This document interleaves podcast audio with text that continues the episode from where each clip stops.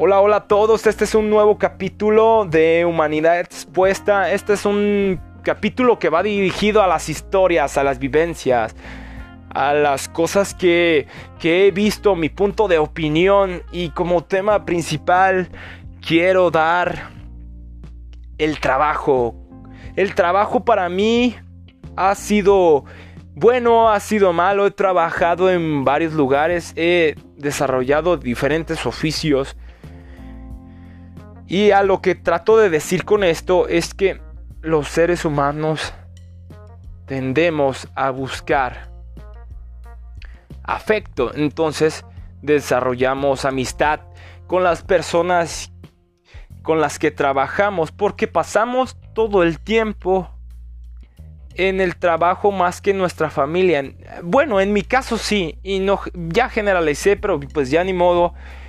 Y hay personas que trabajamos 10 horas, a veces 8, pero normalmente estamos más en, nuestra, en nuestro trabajo que en nuestra propia casa.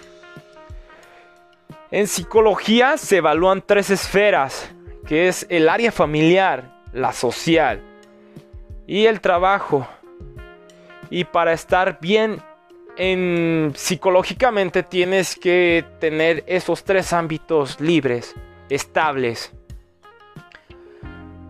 Este, la historia comienza en que yo he trabajado en diferentes lugares y he conocido diferentes personalidades y diferentes tipos de personas de las cuales he aprendido demasiadas cosas y unas no tan gratas que me han llevado a no sentirme tan bien y a otras que me han desarrollado la persona que soy en este momento. La historia comienza cuando yo trabajaba en un autolavado. Ese autolavado es de una persona de mi familia, de la cual ese fue mi primer oficio. Yo rondaba entre años, entre años de vida en 17 y este inicié lavando carros porque creo que yo quería tener un vínculo más más apegado a mi entorno familiar de mi padre porque yo no he tenido una buena relación con ellos. Entonces, de cierta manera era como la forma de romper el hielo y conocer a mis familiares. Desde ese trabajo conocí la disciplina, el llegar puntual y como hábito, como hábitos, em, yo no tenía el levantarme temprano y era flojo. Y como eran familiares míos no me exigían tanto. Así me fui rotando y llegué a trabajar en siendo mecánico durante dos semanas. De la cual ese tipo de, de personas con las que socialicé y me dieron trabajo fueron unas personas creo que de cierta manera increíbles porque Aún lo recuerdo y creo que tengo experiencias chidas donde desarrollaban esa forma de ayudar, de, querer empatizar con personas jóvenes y no querer hacerles mal ni aprovecharse de, de la edad que tenías. ¿A qué me refiero? A que realmente te querían enseñar, a que realmente te querían hacer desarrollar el conocimiento por la mecánica y, sin este, salir afectados ellos. Trabajé también en el campo donde te tenías que levantar temprano, donde tenías que tener una buena condición física y trabajar físicamente todo el tiempo. Agacharte, parar, usar objetos mm, para limpiar la tierra, poner surcos, piscar, ser botero. coloquialmente aquí en nuestro pueblo se dan mucho las berries y eso es como una fuente de ingreso donde trabajan muchas personas y hay como mucha variedad social de la cual este puedes tener una relación en cierta manera armoniosa o una cierta manera más conflictiva. porque los ideales chocan, porque mm, por la forma de que fueron criados te tratan de una cierta manera mm, particular mal, bien, y así va dependiendo de la forma en que tú puedas marcar límites o los cuales no, y vas a ser tratado. Es como si fuera un tipo de, de lugar donde hay un tipo de macho alfa y tú tienes que sobrevivir a ese entorno y está medio pesadón. Eh, desarrollé miedo, inseguridad, porque el patrón era en cierta manera una persona muy prepotente, que te quería tratar mal todo el tiempo, que quería hacerte sentir de una forma en que no te sintieras bien. Nunca te ayudaba, siempre estaba bromeando y mandaba a sus esbirros, a sus, a sus cretinos para molestarte como para forma de entretenerse y pasar del día. Y como morro bien verdezón, pues caías en su trampa. Pero sí aprendí muchas cosas porque como en todos lados hay cosas buenas y cosas malas y me di cuenta que ahí este, desarrollé la disciplina como la conozco hoy en día. Era una forma de, de tratarte muy conductual, muy rígida, como si estuvieras en un campo militar donde te decían, hazlo así, hazlo así, hazlo así de esta manera, tienes que ser más rápido, tienes que ser así. Es que ya no me acuerdo tanto de lo que hacía, pero sí se me viene a la mente esos sentimientos que pasaban por mi mente, donde todo el tiempo no si no perdías el tiempo, no todo el tiempo trabajaba, era de 6 de la mañana y llegabas al rancho a las 7 y salías a las 4. No manches, pues tenías todo el día y en temporada de mora, pues salías a las 7 de la tarde. Imagínate la percepción que se tenía en ese tiempo. No les han pasado que cuando están haciendo cardio, este, tu mente trata de evadir la realidad porque es muy abrumadora y, y pues este te cansas y este para sobrellevar el tiempo, si te quieres aventar una hora, te avientas un rollote, una historia. Así pasa, estás trabajando y estás imaginándote cosas, mm, historias para pasar el tiempo. Entonces pues desarrollé esa forma estricta de que las cosas se tienen que trabajar y que el 90% es trabajo duro y lo demás es suerte. Eso lo aprendí ahí, en ese trabajo. El tercer, eh, ya no me acuerdo en, en cuál, pero este trabajé en una tortería. Ese tipo era muy, muy tajante. Ese vato es el, el, el vato en el que me he desarrollado peormente porque era mucho a la presión. Le gustaba que las cosas fueran como él decía. Y la neta estuvo bien cabrón porque ahí sí bajó mi autoestima y es donde ahí desarrollé el pensamiento de que no servía para trabajar. Trabajé en el DIF y esos fueron de los mejores trabajos donde creo que de hoy en día no he conocido un trabajo más chingón. Porque su ambiente social era una forma en donde nunca había escuchado, nadie criticaba a nadie todos eran muy altruistas, como que todo el mundo era muy consciente. Se te permitían muchas cosas. Trabajaban demasiado... A veces trabajaba mucho y a veces no. Pero eran tiempos donde conocí a uno de mis mejores patrones y ese tipo fue como un padre para mí porque me fue desarrollando el gusto por el trabajo y que no porque un jefe es un jefe, no te tiene que ayudar ni te tiene que ser tu amigo. E, esa forma en donde fui conociendo que el trabajar no solo se tiene que decir es que vales verga para trabajar o no estás bien, estás pendejo o apúrate baboso o como cosas así ofensivas. Eh, eh, no, era como hazlo así de esta cierta manera porque así, así. Y creo que ahí es donde creo que me fue mejor y me fui para arriba.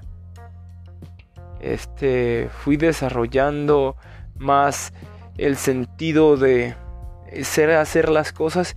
En un momento me sentía bien vergotas, bien chingón y me sentía como el mejor descargador del mundo y que me le iba a pasar descargando toda mi vida. De ahí me fui a un trabajo donde me dedicaba a descargar camiones, que era uno de Adiconsa del, del gobierno federal y era un cajero, pero la neta en ese momento yo ya platicando seriamente y hablando en este podcast me doy cuenta que ser cajero no me gusta porque creo que mi primer acercamiento como de amor, hablando psicológicamente, como de afecto, era ser cargador y es como que le dio sentido a mi vida en ese momento de como de valía.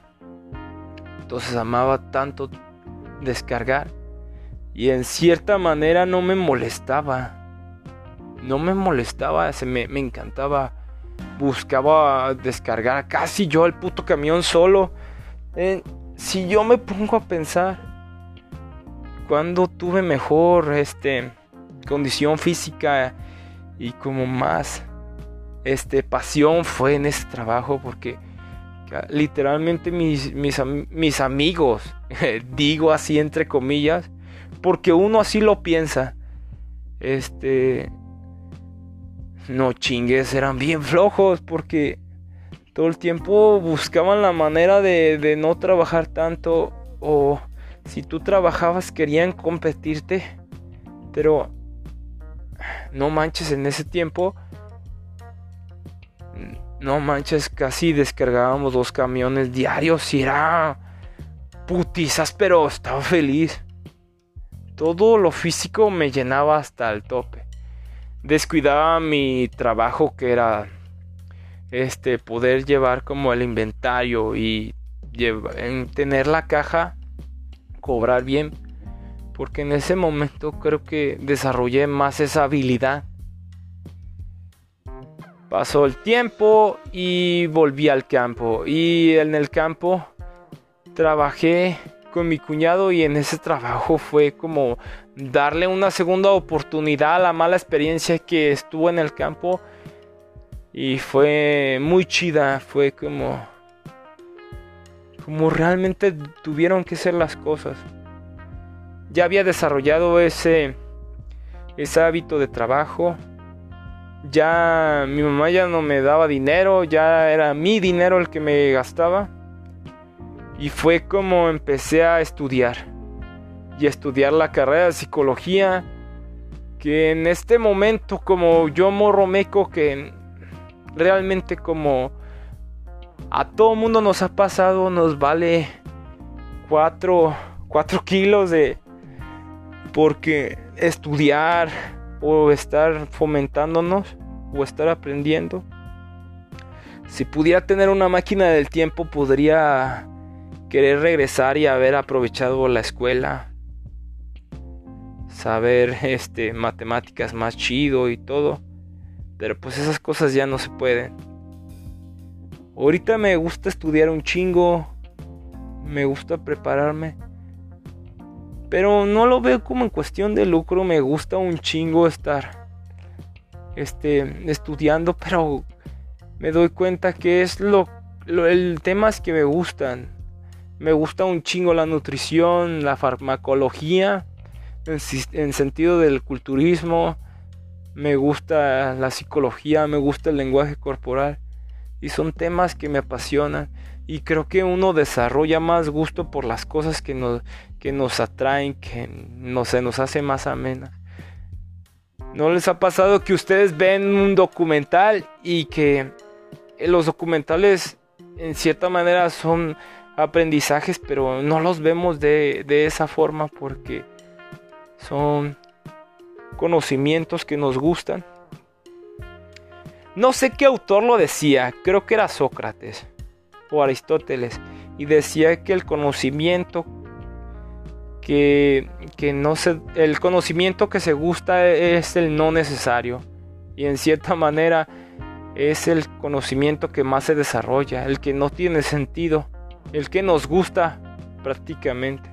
Y si nos toca buena suerte podemos este, ejecutar ese tipo de conocimientos que nos apasionan y poder trabajar en ellos. Entonces, ¿a qué trato de llegar con esta historia de una persona introvertida con el trabajo?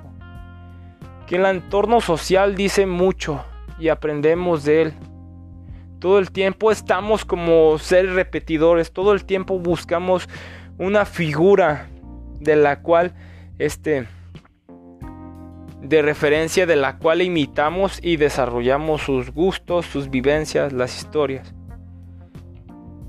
Yo no, es, yo no he sido una persona que ha tenido un historial blanco y que he sido la persona mejor. Me he equivocado cabrón.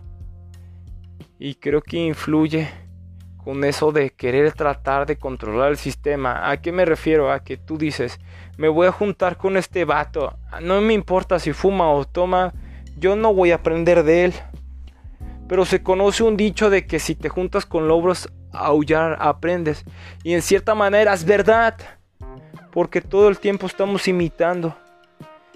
Y con la forma en que te terapean esas personas, vas a caer y vas a querer encajar en su círculo social.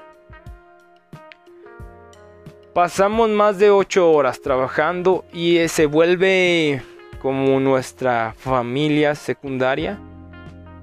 las personas con las que interactuamos. Y aprendemos de ahí demasiadas cosas que, que llevamos o tenemos y nos formaron como lo que somos hoy. Entonces, me despido con estos puntos clave. Creo que el, entorno y las personas con las que nos juntamos nos pueden llevar a cosas buenas y a cosas malas.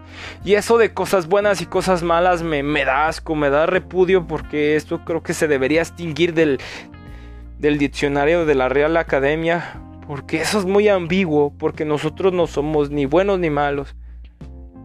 Pues somos una gama de colores, somos una gama de, de acciones, sentimientos. Y no creo que un ser humano pueda ser descrito en ser bueno y es malo.